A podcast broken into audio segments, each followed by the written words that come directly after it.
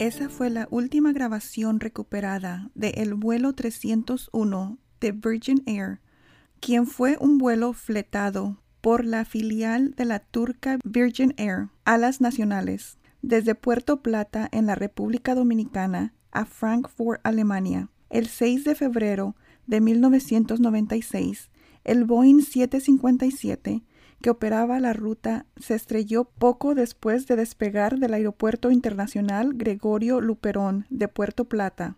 Es el mayor desastre aéreo en la República Dominicana y de un Boeing 757 junto con el vuelo 77 de American Airlines que fue estrellado contra el Pentágono en los atentados del 11 de septiembre del 2001, ya que ambos tenían el mismo número de muertes. Hola, soy María Carapia y estás escuchando Historias Oscuras. Este es el caso de la tragedia del vuelo Virgin Air 301. El avión era un Boeing 757 de 12 años de antigüedad, entregado originalmente a Eastern Airlines en febrero de 1985 y registrado como un N516EA estaba propulsado por dos motores Rolls-Royce. Después de la quiebra y posterior liquidación de Eastern Airlines, en 1991 la aeronave se almacenó en el puerto aéreo y espacial de Mojave durante más de un año. La compañía Aeronautics Leasing lo compró en abril de 1992 y luego lo arrendó a la aerolínea canadiense Nation Air en mayo de 1992 y permaneció con la aerolínea hasta la derrota de Nation Air. Año siguiente, 1993. Fue arrendado nuevamente por el mismo arrendador en julio de 1993 a Virgin Air y luego subarrendado a International Caribbean Airways en diciembre de 1994. Virgin Air operó el avión hasta que se estrelló. La tripulación estaba formada por 11 turcos y dos dominicanos. El capitán era Ahmed Ertem, de 61 años, con 24.750 horas de vuelo de experiencia, incluidas 1.875 horas de experiencia en el Boeing 757. El primer oficial fue Aykut Gurgin, de 34 años. Tenía 3.500 horas de experiencia de vuelo, aunque solo 71 horas de experiencia en el Boeing 757. El piloto de revelo era Mahlis, de 51 años. Tenía 15.000 horas de vuelo de experiencia, 121 de ellas eran en el Boeing 757. Un piloto de revelo es común en vuelos internacionales, que son para asistir en caso de que el capitán o el primer oficial quieran descansar. Como mencioné anteriormente, la tripulación se componía de 11 turcos y dos dominicanos. El pasaje se componía fundamentalmente de alemanes, junto con algunos polancos. La mayoría de los pasajeros hacían parte de un paquete vacacional caribeño con Auger Tours. Virgin Air poseía el 10% de esos tours. Durante la carretera de despegue a las 11.42 de la noche, el capitán Ahmed, uno de los pilotos más experimentados de Virgin Air, descubrió que su indicador de velocidad no funcionaba muy bien. Pero él decidió no abortar el despegue. El indicador de velocidad del copiloto funcionaba sin problemas. El capitán hizo la decisión más errónea de su vida. Decidió continuar con el vuelo, dejándose guiar por el indicador de velocidad del copiloto. Mientras el avión ascendía a 4.700 pies, el indicador de velocidad del capitán daba una lectura de 350 nudos. El piloto automático que tomaba su información de velocidad del mismo equipamiento que proporcionaba las lecturas erróneas al indicador de velocidad del capitán, incrementó la actividad de cabeceo y redujo la potencia para reducir la velocidad del avión. El indicador de velocidad del copiloto daba una lectura de 200 nudos y descendiendo a la vez el avión comenzó a dar múltiples avisos contradictorios. La computadora del autopiloto indicaba que el avión volaba demasiado rápido, fuera de rango, velocidad en el aire y exceso de velocidad, haciendo así que el piloto automático alcanzó los límites para los que estaba programado. En estos casos, está programado que se desconecte y dejar que la tripulación tome cargo del avión, haciendo que el capitán y el piloto se confundieran y no entendían qué es lo que estaba sucediendo. El capitán decidió reducir la velocidad.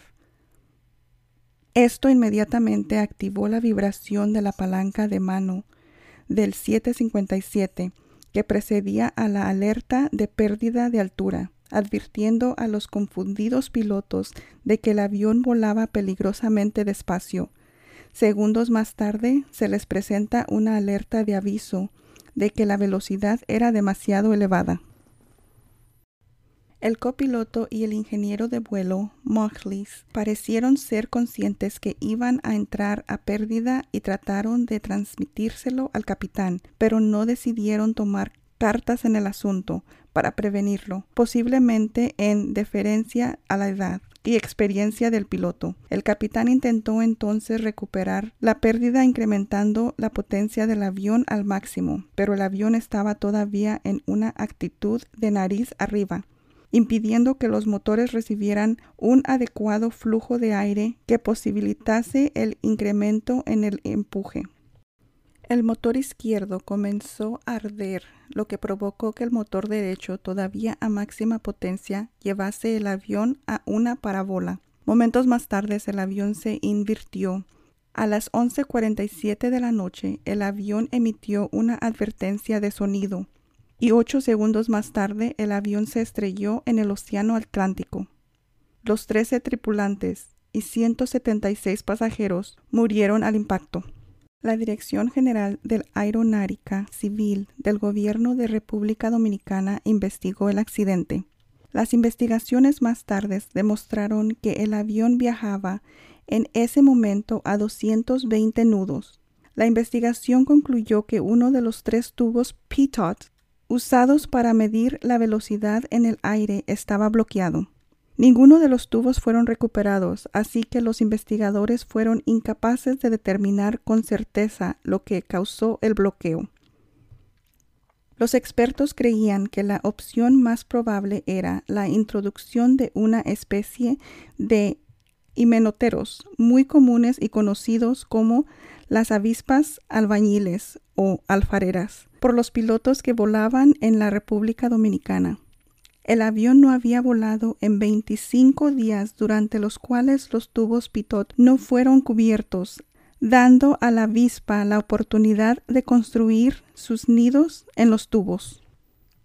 Se construyó un memorial de las víctimas del vuelo 301 de Virgin Air en Puerto Plata. Otro memorial de las víctimas del vuelo 301 fue construido en el cementerio principal de Frankfurt. Pese a que el accidente fue achaqueado a un fallo de la tripulación en las ejecuciones de los procedimientos para la recuperación del, del, control del vuelo, se aprendieron un buen número de lecciones del accidente. La decisión del piloto en contra de los protocolos de efectuar el despegue, pese a que su indicador de velocidad estaba completamente desincronizado con el indicador de velocidad del copiloto, desembocó en que los protocolos y el entrenamiento fuesen reforzados en, en este campo tras el incidente. Las pruebas en simuladores demostraron que incluso los pilotos más experimentados se mostraban confusos por la conexión simultánea de los indicadores de exceso de velocidad y la vibración de la palanca que advertía de la entrada en pérdida de altura, como la situación experimentada por la tripulación del vuelo Virgin Air. Los protocolos y entrenamiento fueron reforzados en este campo tras el incidente. Tras las investigaciones se recalcó el hecho de que el piloto automático tomase toda la información del indicador de velocidad del capitán, que en este caso había fallado. Boeing rediseñó los controles de todos sus aviones de tal modo que el piloto automático pudiese tomar los datos de cualquiera de los tres indicadores de velocidad, ya que el piloto automático solo se guiaba por el indicador del capitán. Tras escuchar las grabaciones en el vuelo, se comprobó que el copiloto y el ingeniero de vuelo habían sugerido al capitán una vez la palanca de control comenzó a vibrar, que debía lidiar con el hecho de que el avión estaba en una actitud de nariz arriba, por lo cual los protocolos y el entrenamiento fueron reforzados para lograr que los miembros de la tripulación más nobles tomen decisiones oportunas en situaciones similares. La FAA y Boeing hicieron recomendaciones para que, en el caso de los aviones, permanezcan durante varios días en lugares cálidos y con insectos. Se cubran los tubos pitot, evitando así que aniden dentro de ellos. Las avispas alfareras aprovechan el fresco de los tubos para construir sus nidos como sucedió en el vuelo 301 de Virgin Air. En el año 1996, Virgin Air entró en bancarrota. Detalles del accidente fueron relatados en el informe final de la Dirección General de Aeronáutica Civil del Gobierno de la República Dominicana. Este accidente fue presentado en el programa de televisión canadiense Mayday, Catástrofes Aéreas, titulado Señales Contradictorias, transmitido en National Geographic Channel. El accidente del vuelo 301 de Virgin Air también fue mencionado en el primer episodio de la segunda temporada de Air Crash Confidential, en el episodio titulado Error del piloto automático. Y esto concluye este pequeño capítulo del día de hoy. Solo nos queda confiar en que los pilotos del día de hoy sean conscientes de las decisiones que tomen antes de tomar vuelo ya que en sus manos corren las vidas de los pasajeros, que no den por alto las indicaciones del avión y que sigan los protocolos al pie de la letra. Si te quedaste hasta el final, muchas gracias. Si tienes alguna sugerencia de historias que crees que puedan ser incluidas en el capítulo para un futuro, déjenme saber. Síganme en el grupo de Facebook Historias Oscuras Podcast. Estoy en Instagram, TikTok y YouTube Historias Oscuras Podcast pueden compartir su historia o recomendaciones al email historiasoscuraspodcast1 arroba gmail.com. Muchas, muchas gracias. Cuídense y hasta la próxima. Todo contenido es hecho para uso justo y educacional. El capítulo del día de hoy fue escrito y editado por mí. Gracias. Esto fue Historias Oscuras. Hasta la próxima. Bye.